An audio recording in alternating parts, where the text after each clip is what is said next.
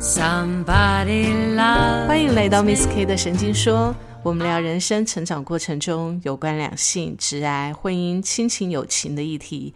如果你喜欢我们聊的内容，请关注加分享。Hello，我是 Carrie。大家过完年身心愉快吗？你知道，其实，在过年当中，我们最害怕的一件事情就是大吃大喝。然后过完年之后呢，我们就体重增加，然后就没有办法面对自己这件事情。但是有的人告诉我说，减重这件事情呢，不是只有过年才要做，而是一年四季都要做的。各位听众，你觉得如何呢？其实我们今天啊，人物专访，我们邀请到了一位减重专家。这一位减重专家呢，我跟他共事了很长的一段时间了。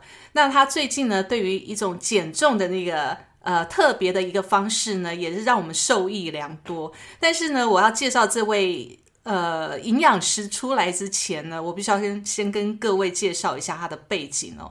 他是国家高考合格的营养师，而且呢，他的研究的专题非常非常的特别，跟他的本人，我真的觉得真的大大吃一惊哎。他的背景竟然是研究。抗癌生态药物开发这件事情，所以其实我当时看到这个背景的时候，我真的觉得跟你的人完全不合。那我讲的到底是谁呢？我们今天邀请到的是我的好朋友，就是我们的我们的国家高考的营养师 Lindsay。Hello，线上的听众们，大家好，我是 Lindsay。那很开心来这边跟大家分享哦。但是在开始分享之前呢，我也要问一下 Carrie 哦，就是我我给你的印象到底是什么？就是为什么你会觉得我跟那个就是研究抗癌生态这件事情，就是就是没有这样的相关联哦？我看起来很不学术吗？看起来不专业吗？其实不是这样的，因为听众看不到你的样貌，对不对？我跟听众帮听众形容一下你的样貌。其实我们 Lindsay 呢，其实她长得很。白白净净的，看起来很温柔。那大家听她的声音，其实也比我温柔很多，对不对？所以你会觉得，哎，这女孩子这样白白净净的，她怎么会去研究这这种好像很专业，然后很学术，而且是癌症的这种东西？我就觉得哇，好惊讶。然后，但因为我们平常的时候都嘻嘻哈哈开玩笑，真的是完全没有在。给给他一点尊重都没有，所以在看到他的那个专业的背景的时候呢，哦，这当时真的完全哦相处下来就把他的那个专业背景事实上我们也就抛掉了。但是呢，真的在专业上面呢，他的背景这个真的是很少人，对不对？其实不会耶，因为其实我们在讲抗癌这件事情，其实不管是学术界或者是医界来说，尤其是在现代，嗯，真的是重视程度是一直都在，而且是越来越多的。因为我必须要说，现在癌症的每个人得到癌症几率真的是越来越高。嗯，那。讲到抗癌这件事情，我想很多人对于抗癌这件事，他会觉得就是说是一件非常辛苦的过程，因为对于身体有很多的一个伤害性。对对，那所以说，其实学术界也会想说，我们是不是可以研究什么样样的一个药物，对于身体的伤害是最小的，然后又可以达到抗癌这样子一个效果。那我们讲生态，生态是什么？就是蛋白质的小分子。嗯所以蛋白质是我们食物当中都会有的嘛。嗯所以像这样的成分呢，我们认为它是会对于身体的伤害性是最低的。哦，所以说其实呢，现在其实有很多研究，其实不只是我们讲生态这样子一个药物，其实很多的一个药物的开发背景，甚至会找天然的食物当中的一些天然的植化素的成分来当做一个模板，然后再把它转换成就是用合成的模式，就所谓西药这样子一个形式来达到抗癌的效果。所以对于这种天然成分的一个研究啊，在抗癌这件事上面，其实真的是越来越多。哇，不过这一方面的专业呢，我们在平常的，就是我们的生活当中，真的也比较少听到，因为我们看到都是成品了嘛，就是结果了。对。那你们在这研究的过程当中，相信也是付出了相当大的一个心力在里面，对不对？当当然啊，对。对啊，所以为什么我会跟你的专业背景跟你的外表会符 不符合的原因就在，因为其实 Lindsay 很年轻哦，就是看起来就是就是你会看到，就是走在路上，其实你会多看他好几眼的那种。白白净净的女生，那没想到她的背景竟竟然是这么专业的，这真的是哇无法想象。但是呢，因为我们相处很久，也是共事了很久哦，所以其实她很多专业，其实在帮助我们在生活上的运作，其实非常的有效。就像我一刚开始我讲到的，过完年大家大吃大喝，有没有觉得身上的脂肪多了好几公斤的感觉？然后怎么减都减不掉，这真的很烦呢。到底要怎么办啊？其实真的是也是要回过头来来想想自己的生活习惯啊，因为我必须要说，罗马不是一天造成的，真的一定要这么直白吗？不是过年造成的啦，不要想说只有过年啦。所以我们不能把罪怪到过年上面。对，其实跟我们的生活习惯、饮食习惯都有很大的关系的。其实人一生当中有很多年要过，哎，所以真的是很多年累积下来的，对不对？是啊，是啊。好，所以其实。我觉得这个问题啊，也是我一直在挑战的问题啦。就是我觉得“减肥”两个字一直在我身上一直讲说我要减肥，我要减肥。可是我儿子都会呛我一句话说：从他出生听到现在，我到底有没有成功过？我我想绝对不是只有你有这个问题。我相信这个状况其实真的发生在每个人的身上，而且。不是只有就是说哦，成年人会想要减肥。嗯嗯，你是不是其实从念书的时候真的就开始才压力，就开始觉得体态要控制？很多人从小就开始减肥。对，尤其现在这个减肥的观念真的是从小就开始有了。然后尤其现在的影音的一个三 C 产品这么的盛行，所以当看到荧幕上面那种身材非常好的那种女神，当然就会很羡慕啊。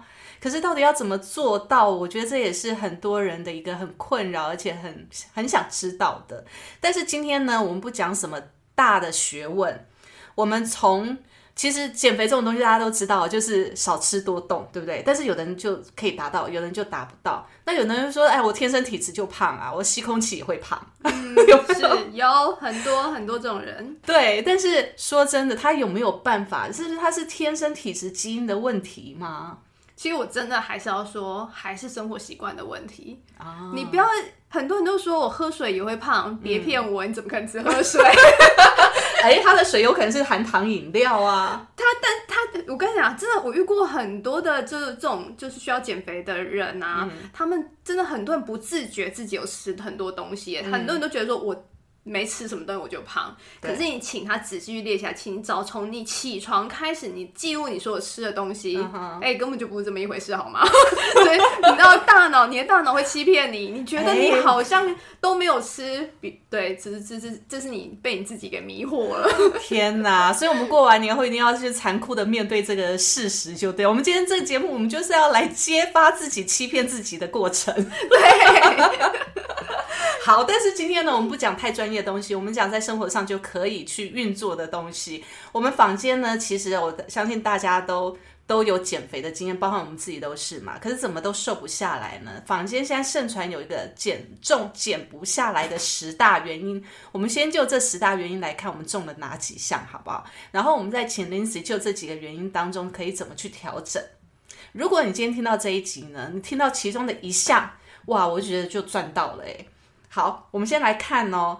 坊间在说十大减不下来的原因，第一个呢，就是做不适合自己的运动。我们现在有很多的那个 YouTuber 啊，或者是一些坊间的健身教练啊，你去了，你告诉他要减肥，他就会告诉你要从呃，可能要减脂、有氧啊，或者是重训等等的。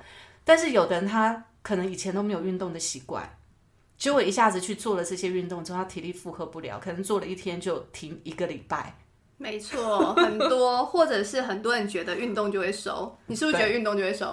其实这我早期错误的观念，我承认，我承认。其实真的很多人都觉得运动就会瘦。首先我要先跟大家分享一件事哦，其实尤其是年纪就是。比较少长的，像我妈妈妈妈辈的，我妈都跟我说她有运动。我说你做什么运动？我每她说每天散步，每天都走路走一两个小时。嗯，但是呢，就是体力还是就很容易腰酸背痛啊，然后感觉然后肚子也不会瘦啊，然后就是怎么感觉好像自己就是好像都没有什么变啊。她已经做这样子每天运动，她觉得是运动很久了。对，然后就说因为就运动方式，第一个谁跟你说走路会瘦的？不是就这样讲吗？日走一万步啊，然后就就就长生不老的感觉，会健康。我要跟你，我们要有一个观念，运动可以让你变健康，但你想要透过运动来变瘦这件事很困难。为什么会这样子说？其实我们想要透过运动来消耗卡路里这件事情，嗯我跟你说，你你要这样做，你不如就是少吃一点东西。少吃一块面包，少喝一杯饮料，都比你就是去运动消耗卡路里还多。可是我就没有办法忌口，怎么办？这个部分呢，我觉得你这个问题问的很好。其实真的不能忌口这件事，其实有可能是从错误的饮食开始。你是吃错东西导致你不能忌口，所以其实你回过头来吃对东西的时候，其实是可以改改善你这些问题的。用吃来解决你吃的问题，所以用吃对问题来解决我做不适合运动而无法瘦下来的问题。呃，应该是说要先观念来来厘清，就是说不要想着就是你运动会瘦，嗯，运动可以让你变健康，但是你要透过运动来变瘦这件事情本身难度是很高的，因为运动可以消耗的热量是很少的。你以一个五十公斤的人来来说好了，你就是就是用慢走走路好了，走一个小时，你消耗掉八十七点五大卡。天哪，才八十七，我吃一包零食一百多大卡就回来了，一个面包三百多大卡，甚至有。的面包五百多大卡，天哪！你要走多少的路，几个小时的路，你才可以去消耗一个面包给你的这样子的一个卡路里啊？所以刚才我们在录音之前，你给我三颗金沙巧克力，呃，对我就想要跟就是热量分担，你根本就是有意残害我嘛！当你没有办法瘦下来的时候，你就让身边人跟你一起胖，这也是一个方式，就对了。啊，这个方式真的不好啦，麦阿梅。但是我我真的觉得做适合自己的运动，我觉得这件事情，我觉得你刚才讲的很棒。就是第一个，我们先认知，不是每一个运动都可以减重这件事，还是说基本上运动，你不要想着运动是来帮助你减重的，运动是来帮你变健康的。那变健康之后，我们会不会代谢比较快一点？会。但是它的一个量来说的话，其实我可以跟各位很明白说，其实饮食控制才是最快且最有效的方法。哦，所以人家常常讲减肥就是三分动七分吃。对，其实其实它的这个部分，其实饮食真的占大部分。对，没有错。所以。好，那再回到在房间的第一个减肥失败原因，做不适合自己的运动。如果说我们今今天呢，我们也减少了，呃，不要说减少吃，我们吃对的食物，那我们要用运动再来加强我们的代谢消耗。那什么叫做不适合自己的运动？因为有的人他是觉得我从来都没有动过啊，那我现在一下子，如果真的我要加强我的体力的话，其实应该是说。我们在做运动的时候，其实如果说你真的想要促进代谢的话，其实它是有。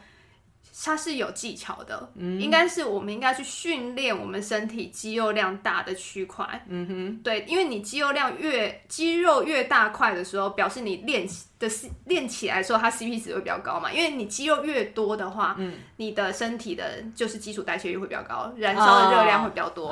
对，但如果说你只做局部的训练，好，局部你只锻炼某一个部位，例如说你做举就是手部举重，你手手臂的肌肉你能够增加多少？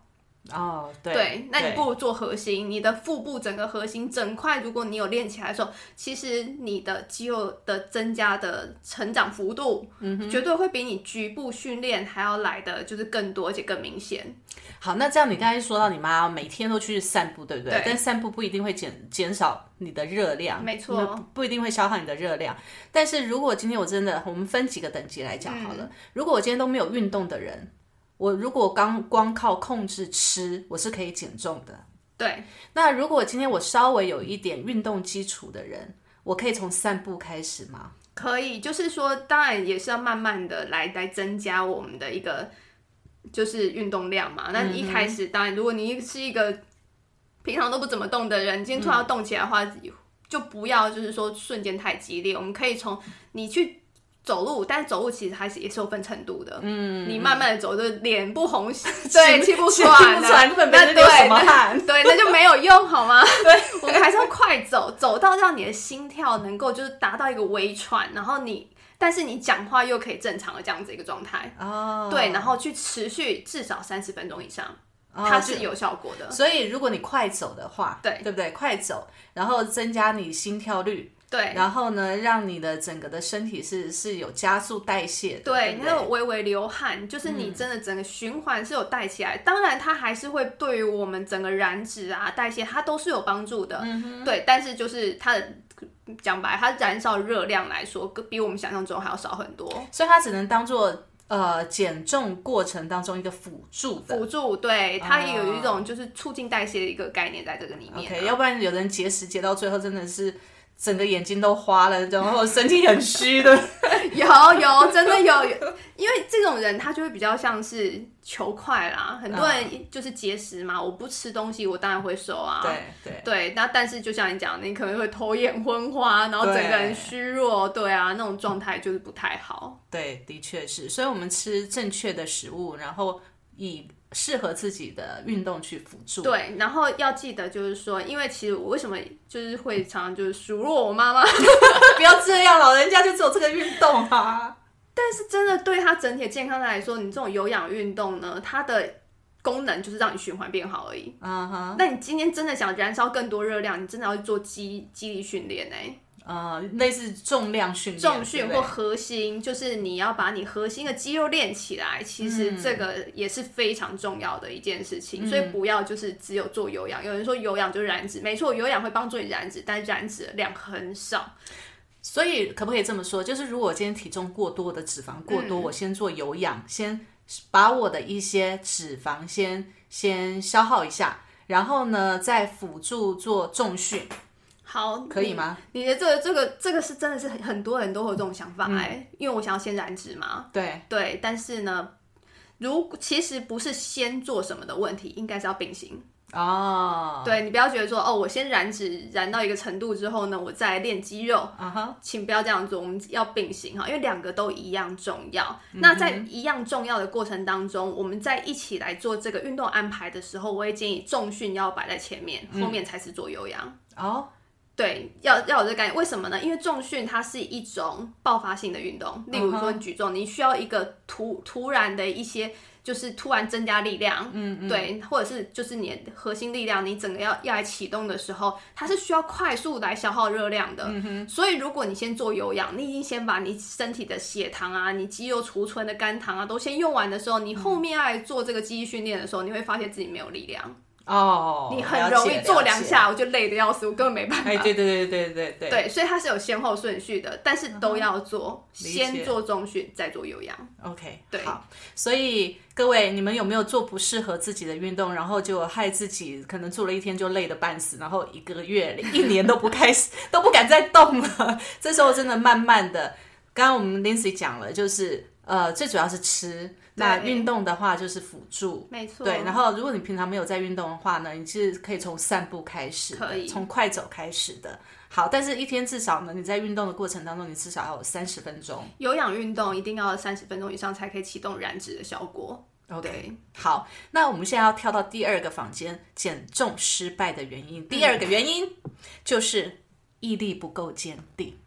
这个好像毋庸置疑，每个人都这样啊。是，尤其是哦，我必须要说，如果你就是那种要很克制，你就想说，哇，我今天要减重，我什么不能吃，然后就是应该要怎么样的时候，你都去做你以前不会做的事情。嗯，其实减重的人心理压力很大哎。对对对，我觉得这是违反人性的一个动作。对而且你就觉得好不开心哦！对天哪，我要去吃水煮的青菜吗？没有味道的东西，对，然后不能调我一天就要吃这些味，然后就是只能吃，而且整吃很多人会选择单一食物或固定某几项食物，哦那很对不对？容易腻什么花椰菜，对不对？嗯，减重人不知道为什么全部都要吃花椰对，菜。花椰菜不是说那个它的那个热量最低吗？热量很低没有错啊，但是其实我们还是要强调一个饮食真的就是多样性啊，啊。你我们饮食均衡你才会活得漂亮嘛，而且叫你三餐都吃花椰菜，嗯，真的是你几天你就受不了了，很你不可能会就喜欢就是都一成不变的这样子的一个食物嘛，可是房间里面有很多的菜单，你知道吗？都很可怕。哦对啊，那种就是每天你可能早上只一颗水煮蛋，嗯，然后一颗呃地瓜，没错，然后你知道，其实我我有执行过这种菜单，你知道吗？你吃多久？其实我我我其实我是一个吃东西很固定的人嘛，嗯你们也知道。那我如果没有同伴可以一起吃的话，我通常就是可以吃很久，重复的菜单一直吃。但是坦白说，我吃我如果自己一个人像像我可以吃一个礼拜，但是我就会很渴望吃大餐。没错，你会很想吃你以前喜欢的东西。对，我就觉得天哪！我平常已经吃没有味道的东西了，我如果跟朋友出来，我还要吃那种没有味道的，我真是虐待自己耶。就是犒赏自己的心态啦。对，那反而吃更多。对，而且所以，我其实哦要跟大家沟通一件事情，就是说我一直在讲，其实减变胖这件事情，其实跟你的生活习惯是有关系的。那但是我们怎么样微调我们的生活习惯，来帮助我们可以达到一个就健康饮食的这样子一个目目标，然后它就可以让我们长久的执行下去。我觉得这是一件更重要的事情。我觉得对，其实说到毅力不够坚定这件事情，我就想到，其实我们在我不知道各位有没有听呃看过《原子习惯》这本书哦，呃，这之后我也会分享给各位《原子习惯》这本书。它其实，在书里面就讲到说，你要建立一个习惯呢，最好是你要选择适合本本你本身特质的。然后可以让你看起来就是执行起来不是那么无聊的，你才能够长久的执行下去，而且你才能够执行的快乐。然后久而久之，它就变成一个习惯。没错，就是你真的要能够乐在其中这件事情啦，不是就是如果你是照表抄课。我我感觉人真的是很叛逆，真的，你知道违反人性的东西永远不会长久。没错，所以要怎么样，就是说，啊，把我们以前不好的习惯扭转过来。嗯哼，嗯，这就是大家今天待会要认真听。所以，我们今天 Lindsay 老师要来开课，就对。对对对对对，因为这种违反人性的课，感觉像违反人性的课，但我教我要告诉大家的是，你如何不违反人性，然后又可以来帮助你扭转这些习惯。好，这个其实我们都。本身都亲自体验过，这真的是不违反人性。但是我觉得回到毅力不够坚定这件事情呢，我觉得呃根本就是在于除了我们选择的东西太单一化之外，再来可能就是没有想清楚你自己到底适合什么样的方式，对不对？就很容易，如果你选到一个不适合自己的方式，比如说我本来就是一个很喜欢吃大鱼大肉的人，那一下子你叫我要从。那个水煮蛋开始，对，没错，就是因为坊间减重的方法真的是百百种，哎，对对，当每个人就接收不同的资讯，你就会觉得，好，我今天这一条路走不通，我就换另外一条路，对，但是那都是别人规划出来的，其实真的适合你吗？我觉得这真的是。没有办法，每个人都这样配合这一套就是模式。别人的你去配合别人的模式，然后去想说要能够长久执行，我觉得很难啦。嗯，好，我们在这边也提早曝光好了，因为其实也本来没有想要藏啦，因为刚才讲到说，其实有一套方式是很适合我们自己也执行过，就是你什么都可以吃，但是你就是去挑比重，对不对？没错，它其实叫做 PFC 燃脂饮食法啊。那所谓的 PFC，P 就是 protein 就是蛋白质，嗯那 P F F 就是 fat 就是脂肪，那 C 就是 carbohydrate 就碳水化合物。其实你光听这个名字，你就会觉得就是说，哎，蛋白质、脂肪、碳水化合物，这个大家每天日常生活中都会吃到的东西嘛，对不对？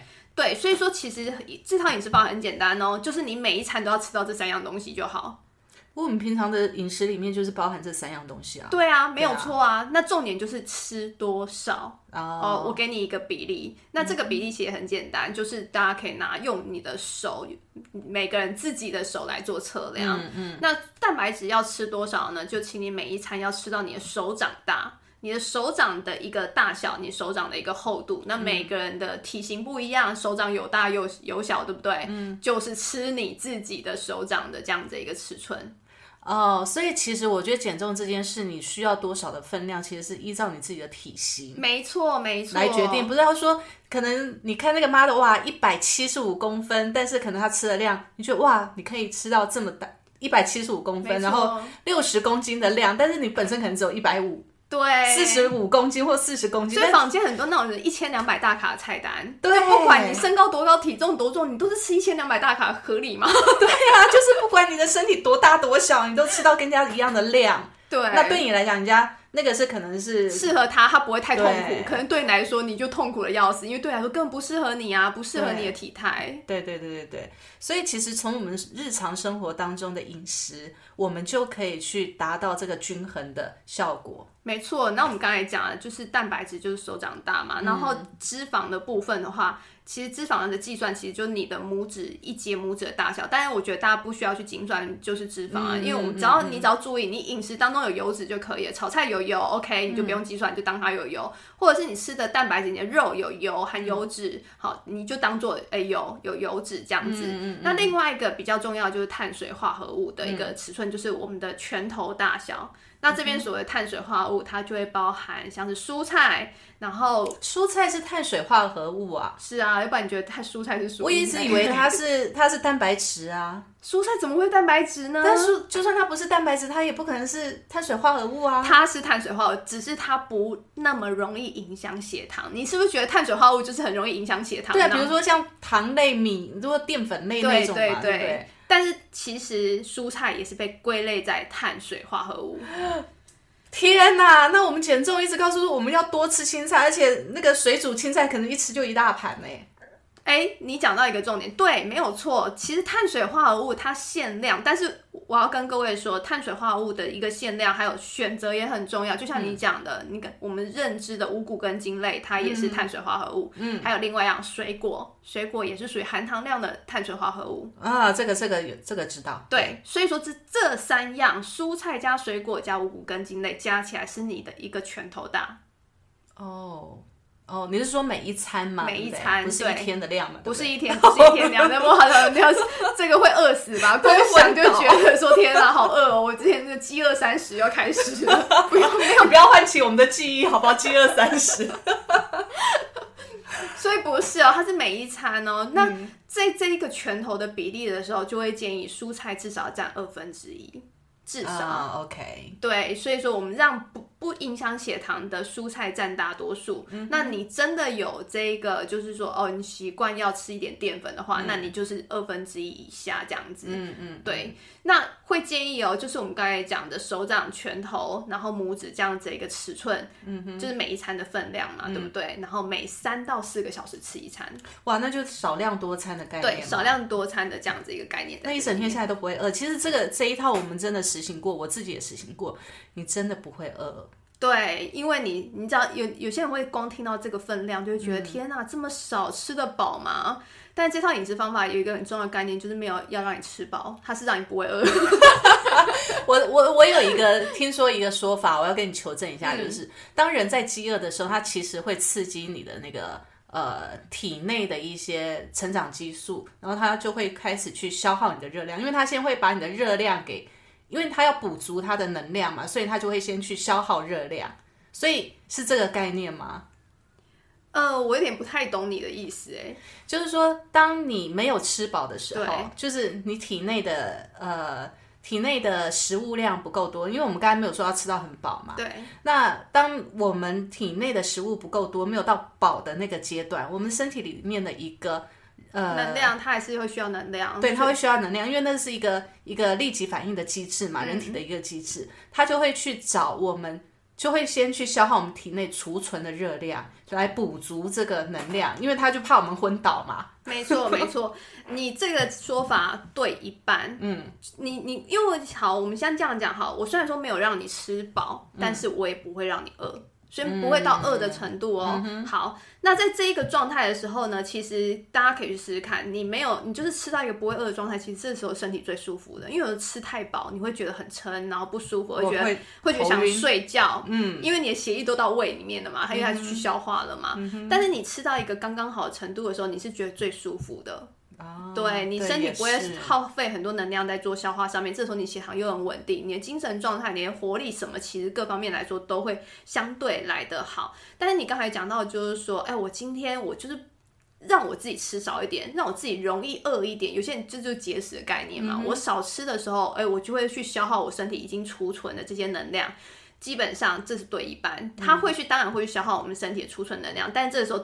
身体在饿的时候，它会启动另外一个机制，嗯，那就是保，它是会有一个保护机制的，因为它会觉得说，哇，你现在饿肚子，嗯，下一餐可能要饿很久，对对对，所以身体就会紧张，紧张的时候，它就反而是让身体呢不容易去燃烧脂肪，哦，因为要保护自己，对，因为脂肪，你去想啊，你今天在一个天寒地冻的环境，什么样？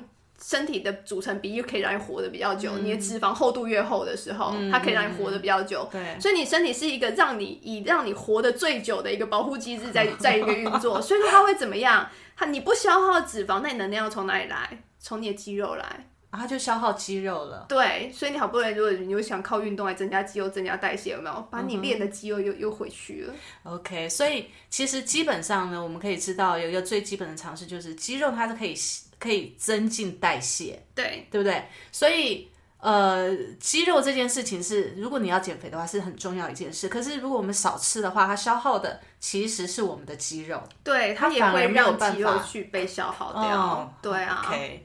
所以这件事情呢，我觉得，我觉得减肥这件事情呢，真的扯到很多的生活习惯跟正确的观念。而且它是有。Know how 在里面，对，真的。所以很多人就是在自己摸索的过程当中，很多人会让自己越减越胖。哎，像有的人他就说，我一天只要一餐，然后我喝那个蔬菜汁，我什么都吃到啦。对，它这是一种低热量的饮食的一个概念，但是像这种人，因为他在减重的过程当中，他其实因为低热量嘛，然后他就会，而且我要跟各位分享一下蔬菜汁，因为很多蔬菜汁它不会就只有真的蔬菜，它会加一些水果去做调味嘛，对不对？对。所以你看，其实它含糖量是高的。我也听说一个观念，就是减重的时候不要吃水果。对，这是对的。哦，这是对的，这是对，因为水果含糖量真的很高，尤其台湾的水果超甜。含糖量真的很高，我们都说水果根本就是你知道，就是天然的糖果。但我有一个很很疑问的地方，就是好，我如果减重的时候我不吃水果，那我一辈子都在减重的话，那我一辈子都不吃水果吗？真的水果量真的少吃，我强烈建议。如果真的要吃，就是少吃，少吃，而且要有技巧的吃，就是食物的组合搭配也很重要。我们刚才讲 PFC，就你每一餐都要吃到这三种食物，为什么？因为其实像蛋白质跟脂肪，它的消化速度比较慢，所以说你今天在这个组合的时候，你吃水果的时候呢，你也会让它停留在胃的时间比较久，它消化时间比较长的时候，你就不会让血糖瞬间它就消化，然后就吸收，然后你血糖快速增加的时候，身体就会去启动，就是说我们的胰岛素会分泌，然后血糖就转换成脂肪储存。哦，对，所以说它。当你透过好的一个食物组合的时候，也会让血糖稳定，你就不容易去储存脂肪。OK，这件事也很重要。所以你刚才讲到蔬菜汁，这个是很多人减重的一个很可怕的一个。错误反例，因为你看蔬菜汁，其实它里面如果添加水果，说含糖量是高的，而且它都打成汁了，消化速度超快，对对，立刻吸收，有没有？血糖立刻飙高，然后立刻转换成脂肪储存。哎呦天哪！然后然后转换成脂肪储存的时候，另外一件可怕的事情哦，就是哎，那你说你血糖就下降了，有没有？然后就开始觉得肚子开始有点饿。对，肚子饿的时候，你身体在做什么事情？我刚才有讲了，对，他就开始在找我的肌肉去燃烧。对，所以你的脂肪一直在制造囤积，然后你的肌肌肉又被消耗，真的就就是一个造成你。养成你自己是一个易复胖体质，因为你的脂肪越来越多，肌肉越来越少，你之后你只要恢复一一恢复正常饮食就胖了。对，所谓溜溜球效应就出来。哦，那溜溜球到最后，其实你再怎么减也没用了啦。对啊，因为你的肌肉量就不够，你的代谢率就是差，你就是一个易胖体质。而且我觉得人体很妙，就是他经过你这番操作之后，他就会觉得说，哎呦，这个人蛮可怕的，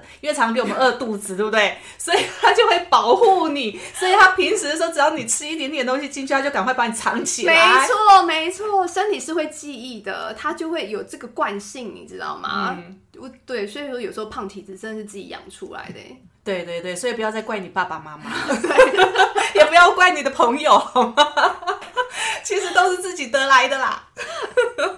好，那我们再一个来看哦，坊间第三个失败的原因就是设立过于模糊的目标。我觉得过于模糊的目标，其实我们没有模糊啊，我们就是想要像林志玲这样的身材，没有模糊啊。但那个目标有时候是太远了，你知道，有的时候我们哇，你。努力了两三个月都还没有达到，大家就会觉得啊，可以啊，放弃了啦，对不对？有多少人都这样？哎，真的耶！所谓模糊的目标，所以其实如果以我们减重的过程当中，以我们自己的经验哦，我们通常都是看到一个 model 身材很好，没错，然后就想被激励，对，我们就想要像他一样。但是都没有考虑到自身的条件。没错，我们这其实人都需要一个小小的目标，然后达成的时候，你你知道吗？那个当你达成每一个小小的里程的时候，你会给自己很多成就感，你就会想，我那我再试一下。所以。呃，像我们有时候因为要要演讲啦，或者是一些呃要露出在公众大众眼光之前，我们就想说赶快减重，就这个时候才会想要，而且通常都只剩下一个礼拜或一个月。对啊，那你就只能选择极端的方式啊，然后就饿肚子饿的半死，然后等到我们活动结束之后，我们就立刻不胖，所以就溜溜球效应就来了。好，所以其实所谓的。呃，我们要能够能够解决这个问题，就是我们要有一个明确的目标，但是这个目标是要分阶段的，对不对？没错，而且我觉得大家可以先检视一下你现在目前的状态，离就是标准体态，我们所谓 BMI，嗯，好，在在在这个标准的这样子一个范围内，你还差多少？我们先以达到标准为目的嘛，对不对？至少我们不要过胖这样子，先回到一个就是我们。就是建议的一个理想体态，然后当然你会有在更多目标的一个设定，那我们再一步一步的来做这样子的一个持续，然后加强这样子。那类似我想问一下，如果我今天要减重，嗯，那可是你看我可能觉得没有很胖，但是我就觉得我可能想要为了某一个目的或穿一件什么衣服，我要减重，那你会建议我是？怎么样去设定这个阶段性目标？是一个礼拜去量一次呢，还是说一个月减多少是比较正常的？其实我要给大家一个观念哦，其实你说每个人的一个状态不太一样，但是我也必须要说，其实有的时候有一些人就是你会觉得穿衣服不好看，明明体重可能就在标准范围哦。对对对，其实它就是一个，其实它也是一个不健康的一个现象。所以你意思是说，我今天穿衣服不好看，不一定是我体重的问题。对，不要只有局限在数字上面。哎，其实有时候我们就要来看，你体重数字其实它只是一个数字而已，可是你身体的组成比例其实相对来说是更重要的。你的脂肪比例到底占多少？嗯，对，有些人就是哎看起来瘦瘦，可体脂超高，有没有？嗯，很容易就肚子就是一圈就是游泳圈，或者是就是虎背熊腰。嗯对，所以说其实，在这些状态之下，其实都是代表的我们的身体代谢出了问题。嗯哼，对，所以才会让我们的脂肪容易囤积在我们的这个腰腹部，还有就是肩背的这样的一个好，说到这个，如果说我今天要设立一个目标，我会先发现，其实我们先不要看数字问题，而是先检视一下我们的体态问题，对不对？好，那如果就像你刚才讲的，比如说，好，我我要像林志玲一样，但是我们先拆解，我知道像她的脸，那都就是减肥问题，你需要咨询医美。那就不减重的问题，但是我可能需要像她的腰，那我就会先检视一下我的肚子的这个肥肉，我到底要怎么减？其实我觉得现在大部分的体态问题，其实都主要会是出在于脂肪分布的位置不对。来造成，例如哪些脂肪要在哪些地方才算对？就是你不能够囤积在腰腹部，这绝对是不对的，或者屁股啊，或者是就是我们所谓肩背啊这个部分。所以其实我们要做的是，其实要让我们代谢。其实我跟各位讲一件真的是很神奇的事情，只要让你的代谢正常，你的脂肪是不容易囤积在腰腹跟跟这个肩背的哦。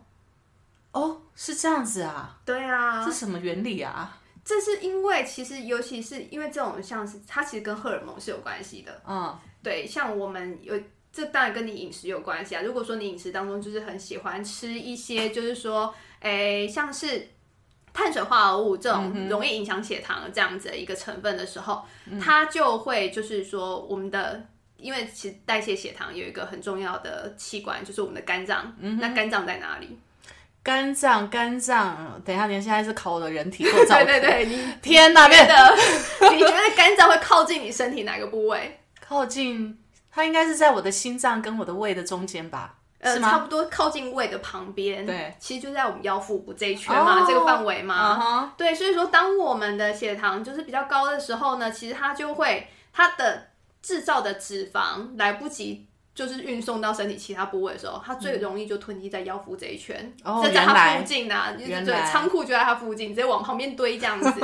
对，所以说第一个，你的饮食绝对是一个影响的因素。嗯，那再来，我们讲肩背很容易囤积的另外一个原因，就跟荷尔蒙有关系，尤其是压力荷尔蒙。嗯，你大家有听过就是类固醇的药物吗？对，类固醇药物会有什么副作用？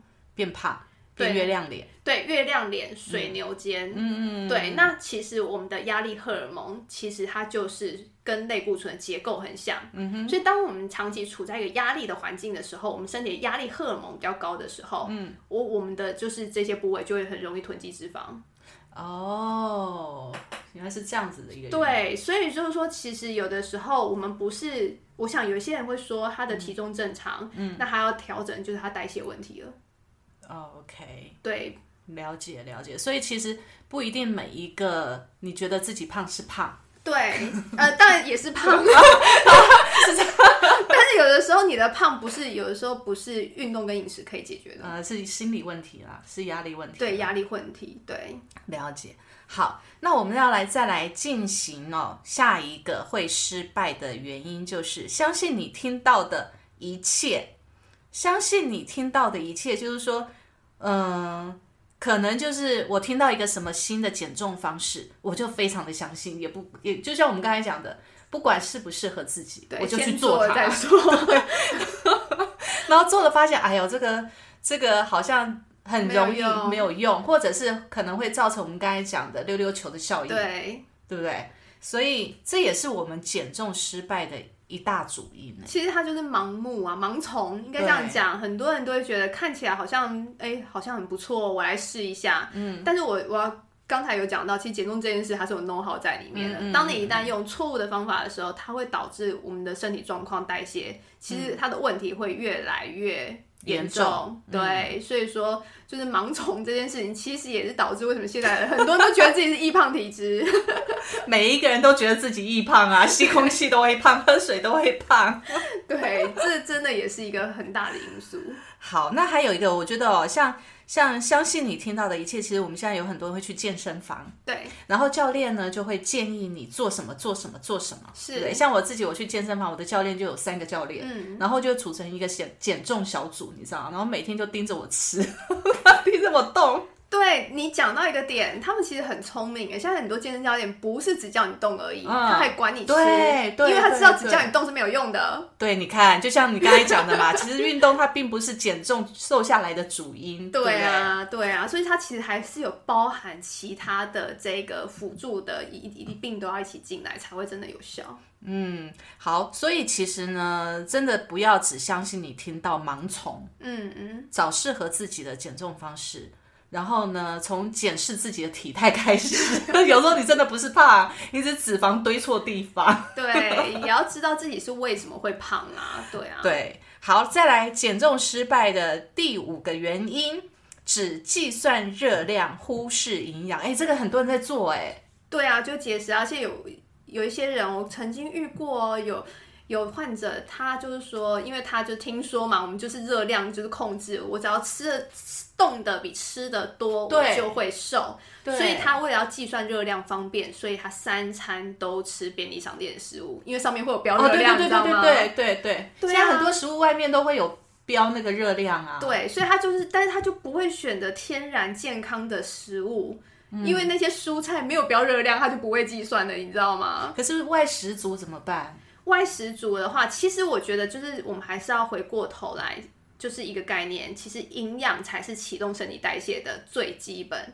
你要想，其实你身体要运作，身体是需要营养的。就像你汽车，你要启动它，你要给它汽油吧？你不是倒水下去，它就会转吧？有那个水发动车，呃，那是水牛车啦。对啊，那你要人也要踩啊，不是这样的吧？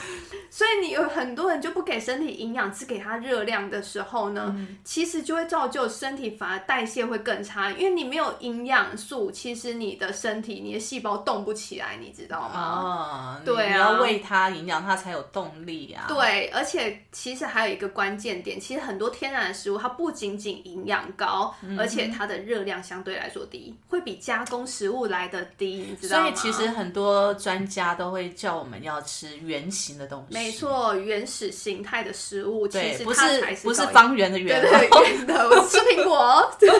圆的葡萄，不是这个圆，是原原来的圆。对原始的食物，对，原始的食物。对，这也很重要。哦，所以其实我们早期很多减肥失败啊，像溜溜球上，其实就是计算热量，对，就是陷入在卡路里的迷失当中很累耶。对啊，太累了。很可怕。而且其实这种迷失真的是，就是真的，就是它真的对身体健康的伤害性是非常大的。嗯，所以我们现在如果呃中午休息时间或者是没有什么东西可以吃的话，那千万不要去 Seven 看到那个热量低的我们就买。对不对？对，其实有的时候我们还是要去，我们其实讲 PFC，尽量去找原型食物。其实便利商店也有原型食物啊，嗯，对啊，它有卖那个香蕉，那，香蕉水香蕉对，然后玉米啊、地瓜，然后也有水煮蛋啊。对其实它现在也有袋装的那种鸡肉，有没有？鸡胸肉。嗯，对，对，其实还有生菜沙拉。其实其实现在便利商店的选择性是越来越多样化了。对但是就不要就只为了计算热量，然后去选择一颗预饭团，全部淀粉吗？淀粉淀粉。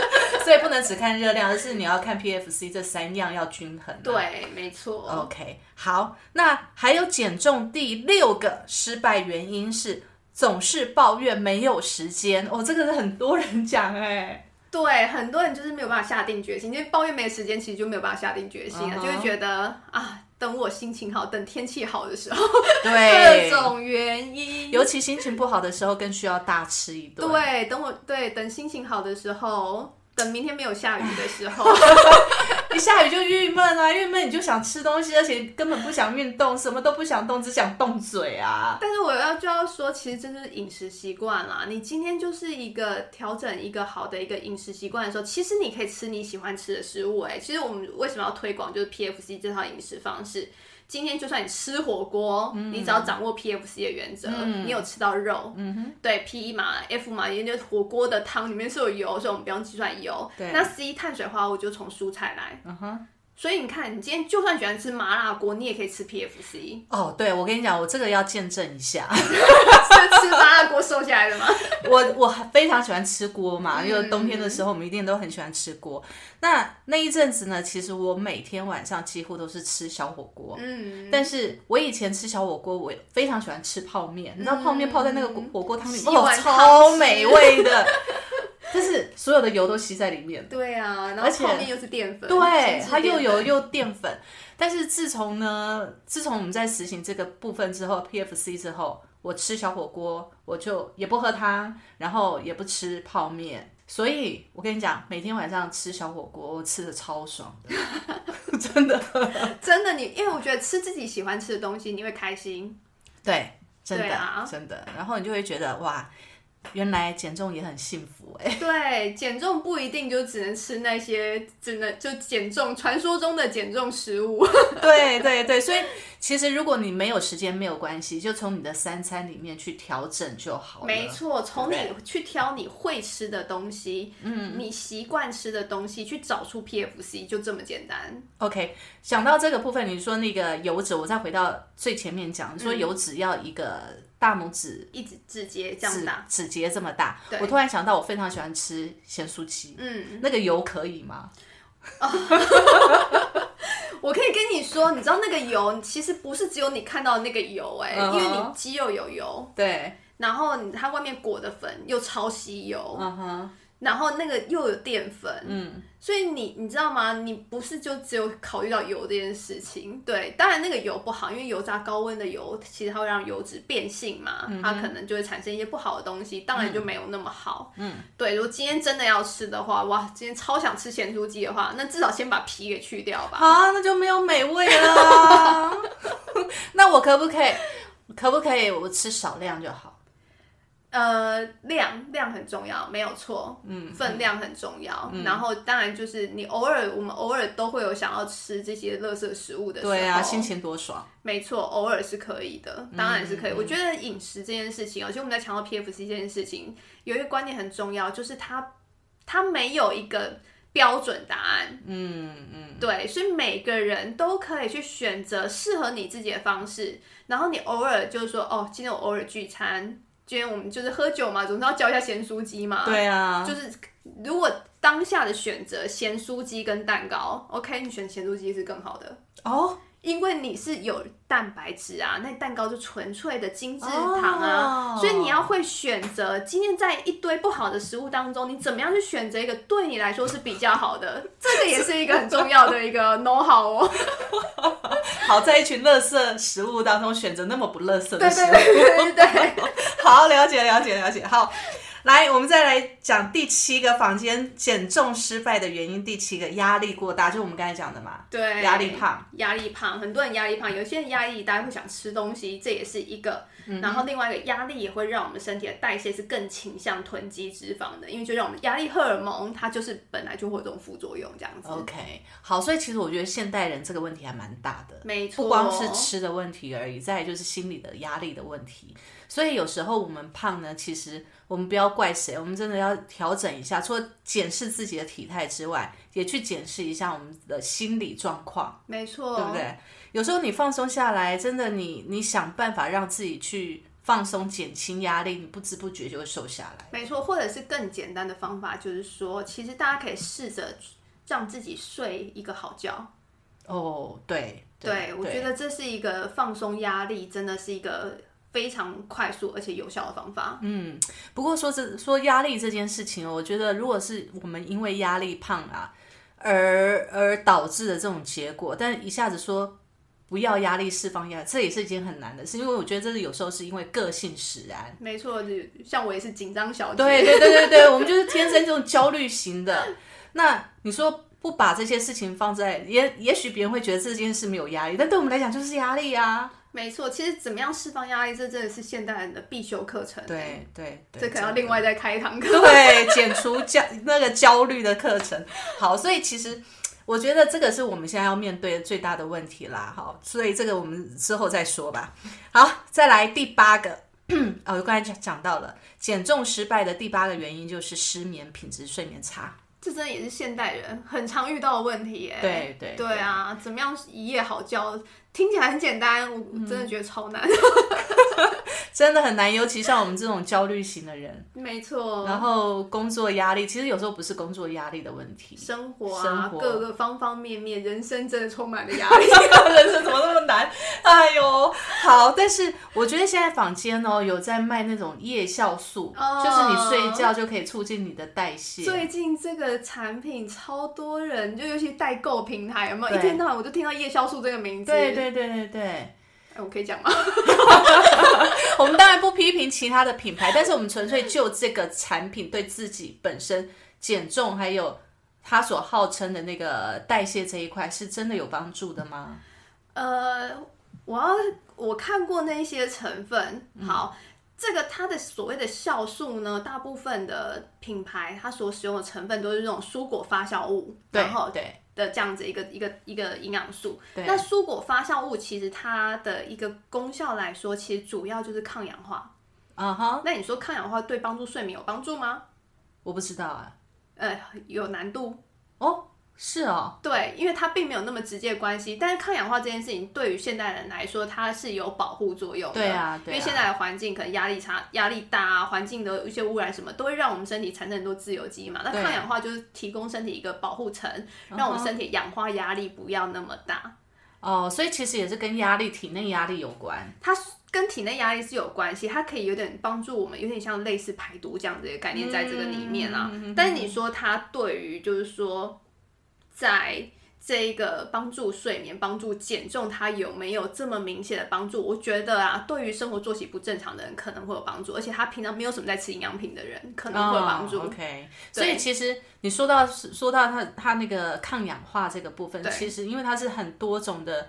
那个蔬菜水果去发酵出来的，所以它抗氧化非常的足。所以如果你生活作息不正常，你体内的自由基会变多。对。那变多状况下，其实你体内的能量就不够。对。对不对？或者是你三餐外食，你可能吃的蔬菜水果量没那么多的时候，嗯，哎，那我们得到从食物得到这些抗氧化物质本来就会比较少，那你这种补充，它就是一个帮助你，就是在于就是你补充这些抗氧化的一个一个来源呐。对。哦，了解。那为什么要选在晚上呢？因为。其实很多人，因为我觉得他的产品的一个行销诉求就是说想要帮助在睡眠这一块，但这真的是很因人而异啊。所以你也会听到很多直播主就会说：“哎，这个就是食品哦。”我想听到很多，因为很多可能讲疗效，你只能讲对，然后也不见得对于每个人睡眠都真的有帮助。嗯，对，其实我有买来试哎、结果呢？结果呢？我我好奇，结果呢？嗯，我不知道，我觉得有可能是心理作用，因为我很喜欢吃宵夜嘛，嗯。然后你也知道，我又吃大辣嘛，嗯，所以其实我很容易水肿，是，但是它的确有让我水肿的那个那个有减缓症状，有减缓。嗯嗯。那我觉得有一个有一个比较大，就是如果如果睡前我吃很多东西，比如说咸酥鸡呀、吃什么宵夜，我如果吃吃这个夜酵素的话，第二天早上起来排便会比较顺，嗯，对，它就促进消化，是这个意思吗？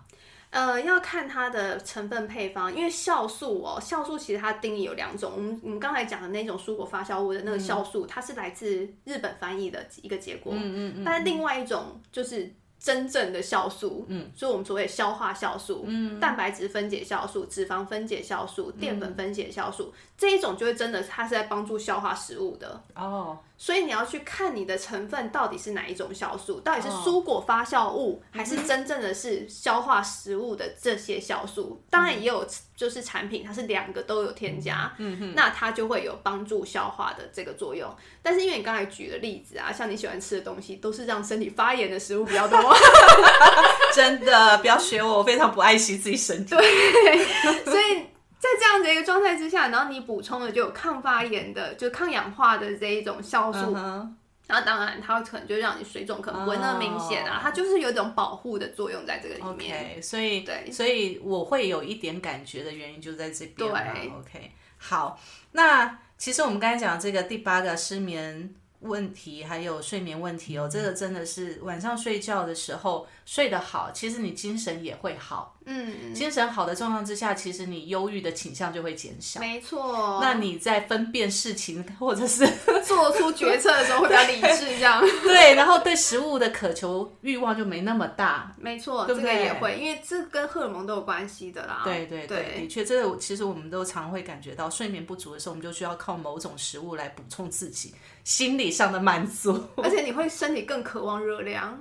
你会需要更多的能量，感觉你的身体就会觉得天啊，这么累，我一定要 再多一点能量给我，再多一点能量给我。对对对，除了心理上面，其实生理上也在呼救。对啊，对，好，所以其实真的要想办法改善我们的睡眠品质，这个是真的很重要。好，我们进行到第九个失败的原因，就是运动后暴饮暴食啊。哦，我这个这个我之前有遇过，你自己本身也有这个困扰吗？我以前以前也是会，以前就会觉得天呐，运动那么辛苦，运动完我可以吃东西了吧？不是说运动完一小时之内你可以吃东西，不会胖，对啊，但是要看吃什么东西。啊，又来了，对，又来了 啊，真的很吃的东西很重要，而且吃的东西的量也很重要。的确你有些人就说你运动完吃淀粉不会胖，对，这是对一半。嗯哼，因为的确你我们运动的过程当中，我们会消耗原本储存在肌肉的肝糖嘛，对，所以在我运动完，我立刻吃碳水化合物的时候，它会先补回去肌肉的储存空间里面，嗯哼，所以它不会变成脂肪哦，它会变成肌肉你储存的能量哦，所以你这个量是不会转换成脂肪的，但是量太多的时候就不是了，但量太多的时候已经超过你储存的空间，它当然能转换成脂肪嘛，所以量还是要控制。所以说，食物的选择也是很重要啦。所以。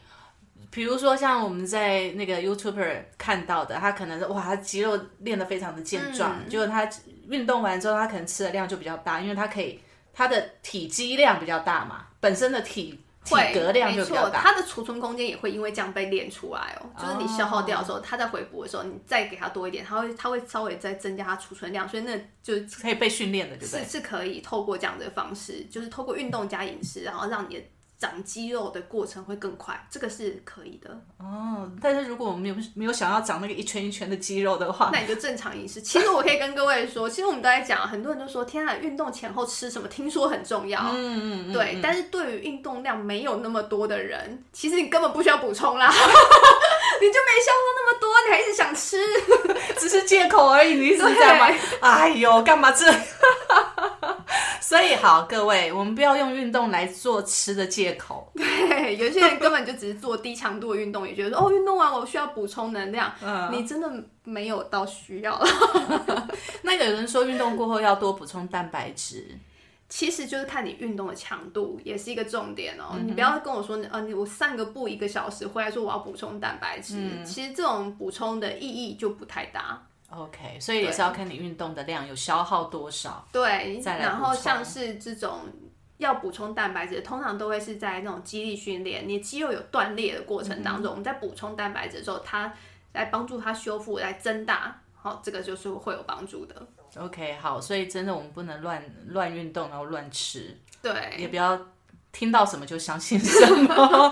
好，来，我们来到了减重失败的第十个原因哦，水喝的太少。没错，真的，因为水分是真的身体代谢的一个非常重要的媒介。嗯，对啊，但是现在的喝水真的是喝不够多啦。我们就说，就以最基础、最基础两千 CC 来说好了。嗯哼，对啊，你有在测量你每天喝多少水吗？很少哎、我觉得尤其我是到最近这几年年纪比较大了，比较有养生的概念了，你知道 终于吗？对，终于。终于服老了。但是以前的时候根本不是这样啊，嗯，饮料也喝，但是我真的戒戒糖戒饮料已经大概十年左右了啦。对，那但是我我曾经有一个医生哦，那时候因为为了工作的需求需要急速的瘦下来，我就很苦恼嘛，然后我就去针灸，你知道吗？对。然后医生也跟我说，要一天要有固定的水量，但是他告诉我说，这个水呢就是水，就是流质的东西就好，没有说一定要，比如说你你喝咖啡也是，对对它也算水嘛。对，那或者是那个无糖饮料，它也算水。哦，是这样子啊、其呃的，但是我必须要跟你说，我曾经听过有有有一派也是同之前的同事也是跟我分享，他就是都有在看中医来调维持他的体态，嗯，然后他的中医就是说呢，水不要喝太多。为什么？其实有一派这种中医，因为有有的时候我就觉得他们真的是有一点偏啊，我我又可以说吗？不要这样，不要这样，我们不攻击任何。但是如果你想说，你就说吧。他们因为有时候，因为很多的患者都会非常就是专注在体重数字上面，呃，对啊，对啊，这是最大家一般的大家观念。就觉得 KPI 就是看你看这个数字嘛，对啊？被被数字绑架了。对，但是如果说你就是看这个数字的时候，当然它就让你脱水，你最快减重的啊。哦，对所以说这种原来心机是这个啊。对，而且像是我也听过，就是你知道，像也是听就是朋友分享，他们也去参加那种减重中心，好，坊间的一些知名的减重品牌，对，减重中心，然后呢，他们在在做这种就是会员就是辅导的时候呢，其实他们会建议不要运动。这什么道理？很有趣吧？因为你运动的时候，你肌肉增加的时候，你体重的数字掉得很慢，因为肌肉比较重啊，脂肪比较轻啊，哦所以它会让你没有办法立即看到体重下降的效果。哦，它是要立即看到效果，对所以有的比较狠，就是叫你不要喝水脱水的原因。对，让你脱水，可能还是药物辅助啊，让你就是脱的更明显这样子。那当然你就很明显看到数字就往下降了嘛。嗯嗯，对，但是可能你脱完水之后人也快挂了。就是你就是代谢会变差，我不知道代谢会变差。你今天只要一脱离那个对机构，你就会发现，哎、自己怎么胖了？是不是应该要赶快再回去一下这样子？所以多喝水这件事情，是不是我们把它想的，呃，我我用很粗浅的生活的一个想象，就是说，今天我们要清理我们水沟也好，清理水管也好，我用大水冲下去，我才有可能把杂质冲出来，这个水管才会顺畅嘛。没错，没错，是这个原理是这样概念，没错。那像 Karen 刚才讲的，就是是不是所有流质里面含水的东西都可以算水？其实当然以广泛来说是可以的啦，但是呢，我必须要说，两千 CC 我真的觉得是基础基础量，哦，所以每一个人都需要两千 CC 吗？甚至更多。那不会水中毒吗？很多人都跟我说，他们不会水中毒吗？拜托，你要喝到水中毒，真的要喝到很多啦。哦，对你没有办法喝到水中毒的，对，所以不要担嗯心。三千、可能我觉得甚至都要拉到三千 CC。哇对，，OK，但我必须要说，你真的要喝到三千 CC 的话，因为你现代人真的忙，所以你是、我们必须要有计划的来喝水。所以坊间有一个说法，就是一天八杯水，对，八杯水是两千 CC。哦，所以在固定的时间对喝一杯，对，但是也有一个说法，就是我在喝水的时候，我不要一次把那一杯喝完，慢慢喝我要慢慢喝。可是我觉得没有时间，我怎么慢慢喝呢？其实这种部分呢，我觉得你可以选择一些辅助的、啊、辅助工具啊，像我就会选择就是有吸管的水壶，嗯就是忙了我就吸管咬着，然后就喝，边喝边工作有点啊，像小小狗，那个时间到了就。但是我觉得就规划，例如说我早上我就是要喝完我这一这一瓶五百 CC 的水，嗯好好好，对，然后在下午的时候我要喝到一瓶到一瓶半，嗯哼，哎、不止哦，你你所谓的一瓶是以一多少 CC 为一瓶？五百，我如果说用五百五百 CC 为一瓶，对对所以如果一天三千的话，就要六瓶嘛。对，六瓶，那如果是早上两瓶，对，下午三瓶，那这样不会水肿吗？不。其实哦，有些人会很担心水肿这个问题，就是尽量不要在睡前喝太多水啦。但是所以说你的喝水的时间就要往前移。嗯哼，有人建议晚上六点之后就不要喝水，这样是对的吗？哦，这个真的有听过，但是说真的，我是觉得没差。嗯，如果我们是以一个长期、长期来看这个体重波动的来来状态来看的话，其实我我觉得是还好，真的。对你有的时候，很多人都觉得自己胖是水肿，你要去认清自己就是胖，好吗？我们常常在跟朋友讲，就是你不要以为你的胖是水肿哦，你的胖是真胖，好吗？对你才不是水肿呢！不要去跟我讲你水肿的问题。对，哎呦烦，水会觉得很无辜，好吗？好，所以我们回到刚才要多喝水这件事，一天八杯水，如果以三千 C 来讲的话，那每一杯水大概要到六呃四四百，对不对？要到四百，因为一天八杯水嘛，对对对，就四百哦，这样听起来舒服多了，因为五百似乎有点多了一点，一次喝五百有点多，但如果一天每一杯再降成四百，那还可以，还可以。因为有的人他不喝水的，他喝到有的人会说，我为什么要喝饮料？是因为不喜欢没味道。对，有的人会觉得很有点恶心，想要吐的那种感觉。对，这我觉得是有点，可能你自己要去习惯一下，调整一下了。对，或者就是说，真的就是真的不喜欢喝水的话，当然你也可以在水里面加一些像茶包什么的啦。当然这个也是一个方法啦。嗯，对，但尽量如果可以的话，当然还是就是。就是还是喝水是比较好。我也听过比较极端的训练方法。那、好，你不喜欢喝水是吧？你喜欢喝可乐是吧？你给我一天、就是整天就是呢三千 CC 的可乐，喝到吐，喝到你不想喝。极端的训练方法。从此之后，喝水好，喝水好。好啦，如果说我们真的受不了喝水，那我们就极端的训练自己，然后让自己断了那个念头也好啦。这是我听过比较极端的做法啦，对。太可怕了啦！哇，这个真的真的太可怕了。好，所以其实讲到这里呢，坊间盛传的这十个减重的失败的原因，我们大概都几乎每一项都有中到。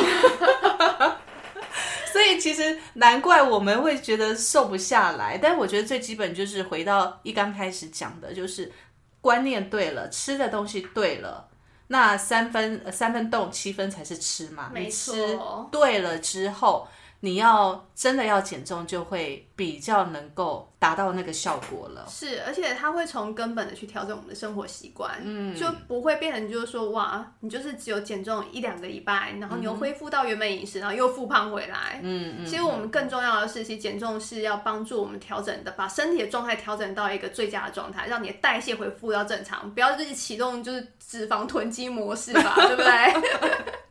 对你训练你的你的整个身体内部是一个储藏室，这样实在不是不是太好的一件事情。错，好，所以今天呢，其实我们大家浅聊了一下这个十大原因哦。